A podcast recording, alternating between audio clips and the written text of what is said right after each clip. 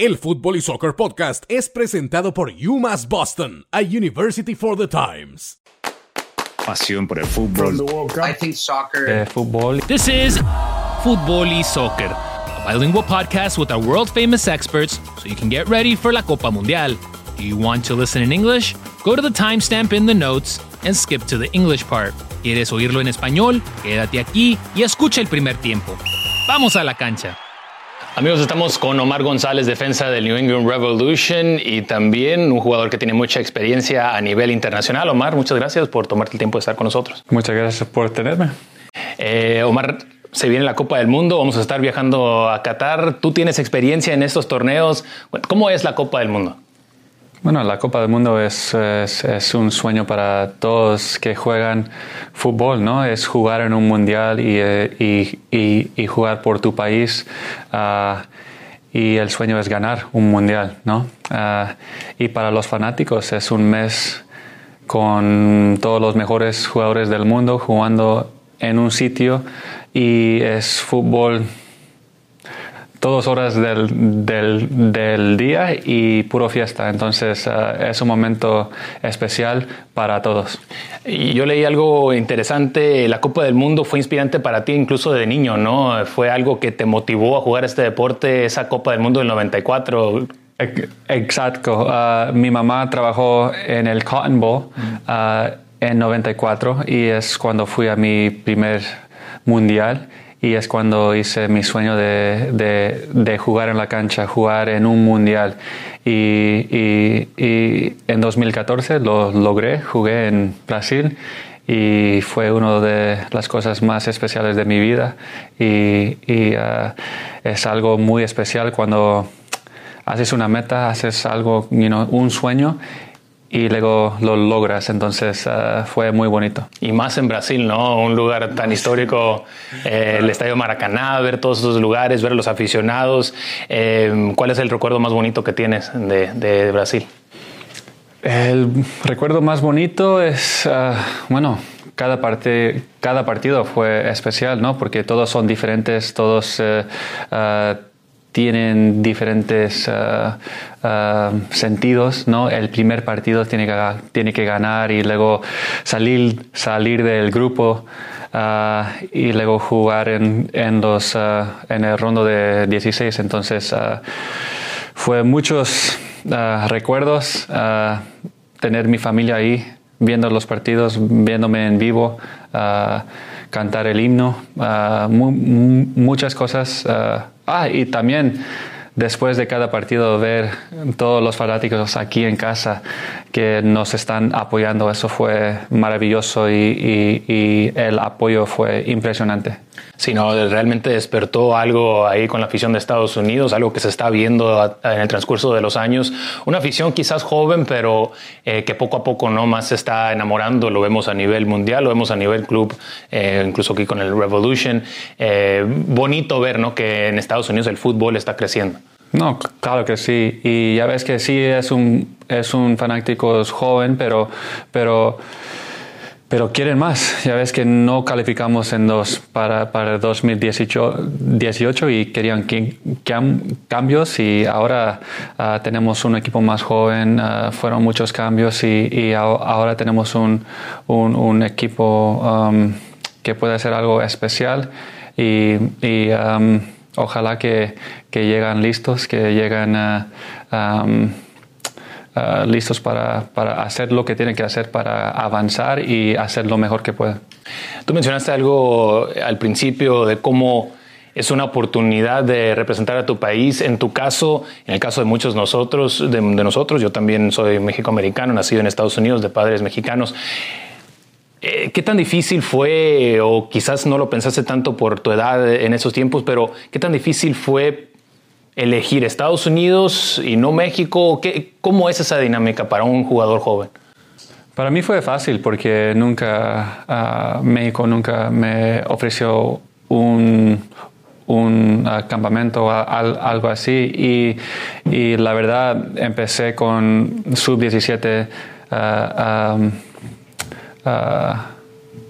selección y, luego de ahí siempre he, querido jugar por la selección de Estados Unidos y me crié aquí, nací aquí, y, pero quizás si en algún tiempo cuando era más joven, si México venía, claro que iba a tener que a pensar mi futuro, lo que lo que yo quería hacer, hablar con mis padres y, a ver dónde me sentía más cómodo. Pero nunca pasó eso, entonces era siempre mi sueño nomás jugar para la selección de Estados Unidos. Entonces fue fácil para mí, pero yo leo todos los los ah, reportes de, de, los casos que tenemos ahora, eh, jugar por México, jugar por Estados Unidos. Es el último que vimos, que estamos, está en eso. Sí, y últimamente ellos tienen que hacer la decisión que es mejor para ellos. Entrar a la universidad es más que una carta de aceptación. Es una oportunidad para dejar tus huellas en el mundo. Para eso se construyó UMass Boston. En tiempos únicos para tiempos únicos defendiendo la igualdad de acceso a una buena educación, porque eso es lo que hacen los faros de luz. Llevamos conocimiento y luz donde no hay, para los tiempos, sin importar qué tiempo. UMass Boston, para todos los tiempos. Eh, no jugaste por el equipo nacional de México, pero sí jugaste en México. Eh, uno de tus compañeros en esos tiempos, el Chucky Lozano, eh, otro jugador que es importante para la selección mexicana. ¿Todavía lo sigues? ¿Todavía tienes buena relación con él? ¿Siguen siendo buenos amigos? No hablo con él, pero, pero siempre lo sigo porque, porque jugamos juntos, uh, fuimos gran amigos fuera de la cancha y, y, siempre apoyo a Chucky y todos, los, y todos mis compañeros que, que yo jugué ahí en Pachuca, uh, como Guti, Pizarro uh, y todos ellos que todavía están en en la selección y, um, sí, siempre los deseo lo mejor. Pensar ahora, bueno, nos adelantamos al 2026, pensar que aquí en Gillette Stadium va a haber eh, parte de la Copa del Mundo en México, en Canadá, eh, algo tan único, ¿no? De tener a estos tres países eh, como sede. cuando te enteraste de la noticia que iba a ser así, que iba a ser en tierras estadounidenses, en Norteamérica, ¿qué fue para ti eso, escuchar esa noticia? Para mí es impresionante y es maravilloso porque ahora más gente va a tener la oportunidad de, de, eh, tener experiencia en, en, un mundial en vivo, ¿no?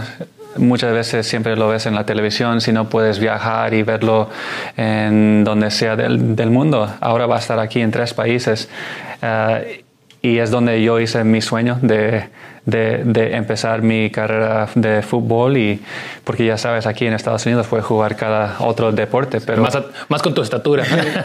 Exacto no básquetbol o algo así. Entonces ah, esa experiencia que para mí fue único, ahora mucha gente va a tener esa experiencia también. Y la verdad que yo viví en, yo viví en los tres países.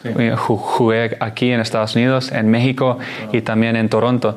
Eh, y y yo puedo decir en todas las partes hay fanáticos y, y van, a, van a llenar los estadios y, y, es culturas diferentes pero todos bonitos y para toda la gente que va a viajar a estos a nuestros países aquí creo que se van a divertir muchísimo por último te tengo que preguntar tus predicciones para el Mundial, qué selección te gusta, quién estás siguiendo. Estados Unidos. Estados Unidos.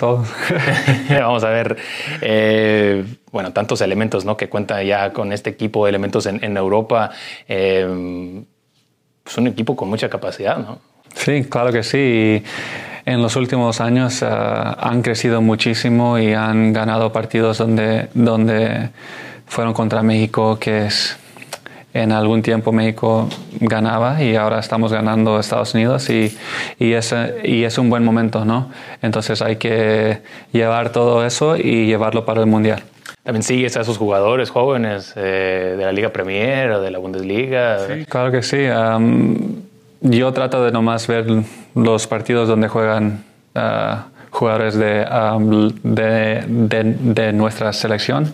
Entonces trata de ver esos partidos. ¿Hay algún jugador que quizás tengas buena relación con ellos o que quizás se hable contigo que en esos momentos en la selección?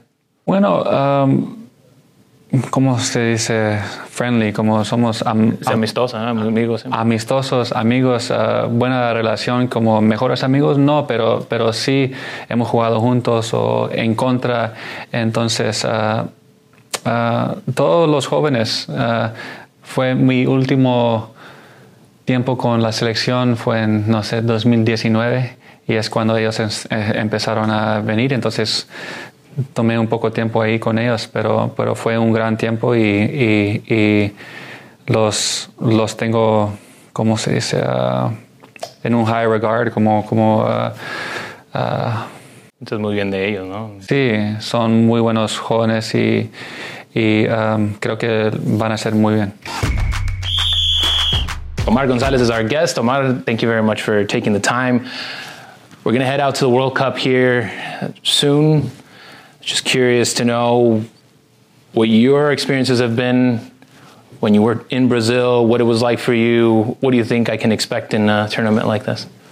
Yeah, uh, my experience from playing in Brazil, uh, my first and only World Cup, was an, an incredible experience. Um, it's something that I set out from a very young age when I went to the '94 World Cup. Was it was my dream, my goal to play in, play in a World Cup, and and for me to get to experience it in Brazil and one of the meccas of of you know the football world uh, was incredible. To have my family there, to have you know uh, to place in, in such a historic country, and also then to see you know the support we were getting from home, you know, on TV, on Twitter, on social media, uh, people you know sending in notes to their boss like, "Let me have a day off so I can go cheer on the U.S." Uh, it was an incredible feeling and something that I will never forget.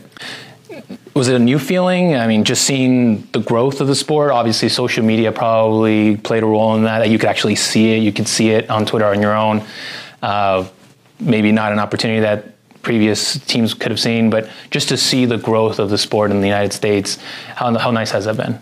Oh, it's been incredible. I mean, since my since my career started in 2009, uh, entering MLS, and to where we are today is just incredible. I mean, the amount of teams we have, the amount of soccer-specific stadiums we have, uh, the amount of young young diehard fans that we have and and is just incredible. And the fact that we have a lot of players playing in Europe. I mean we we've always had a few players playing in Europe but now it's a very good amount uh, playing over there and doing well which which is great.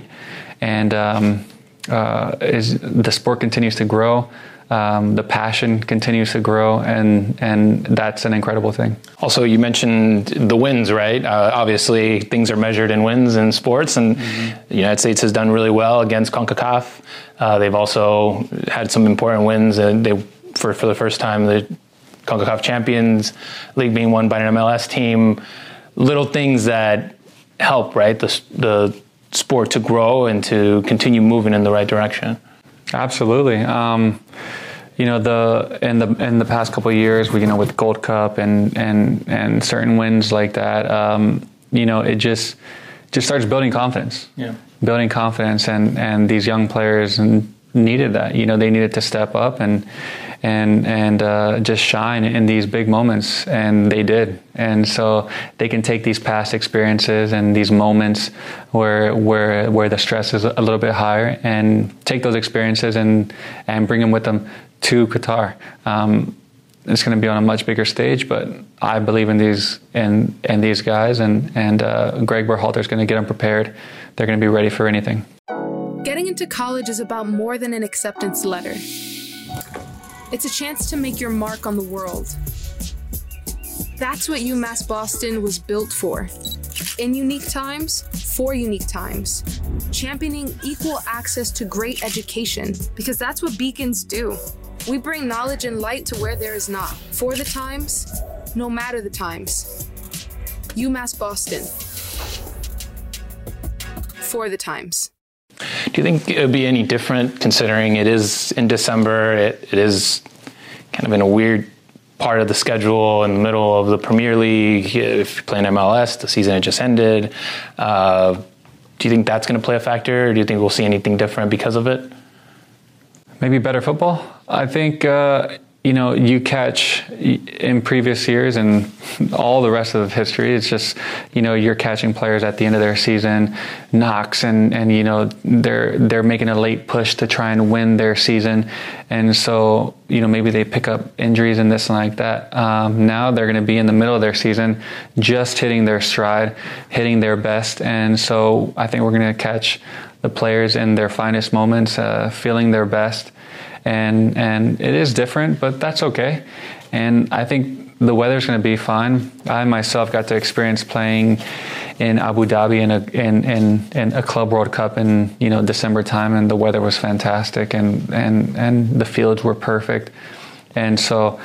Uh, you know, just I know that they have spared no expense to make you know the stadiums the best, the fields, to make the uh, the the viewership and the people in the stands feel the best. So um, it's going to be spectacular. Logistically, something that I've heard a lot is, oh, it's so nice because you're being Doha. You don't have to move around too much. Everything is very close. Was that a challenge for you in Brazil? Was that moving around, kind of uh, just getting from one stadium to another? Was that was that a challenge? And that think- was an extreme challenge for us because we played all over the place, and and you know our home base was Sao Paulo and from there we had to take you know flights out to each game. And that made it difficult you know flying back right after the game and you know the jet lag and getting all that out of your system. And now they won't have the, those kinds of struggles. So so that logistically will be better than what I experienced. Yeah, have you seen like the trains and everything else they have going on? I mean, it looks very luxurious, and I mean, it looks like it's something that was created obviously for this tournament, and and the stadiums, uh, the facilities with air conditioning and everything else. Personally, Omar, how do you plan on seeing the World Cup? Before maybe you were on the U.S. national team. How did you experience the World Cup? How did you live it? Maybe with your family, or how did you watch the games? What's what's your perfect scenario for sitting down and watching a World Cup game? Well, I think uh, from the comfort of my own home, you know, just just cheering them on, or going over to a friend's house, getting a little viewing party together. Uh, maybe maybe getting a little viewing party for my kids so they can have fun and and build, let them enjoy uh, what a World Cup is, and, and, and so maybe doing something like that.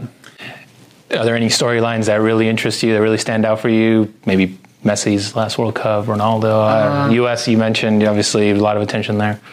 I'm just really interested in seeing how we do, and and and, and just hoping that that we do really well. Uh, I'm cheering those guys on, um, and I, I, just hope that we really shine. All right, Omar. Thank you so much for your time. Right. I really appreciate it. Thank you.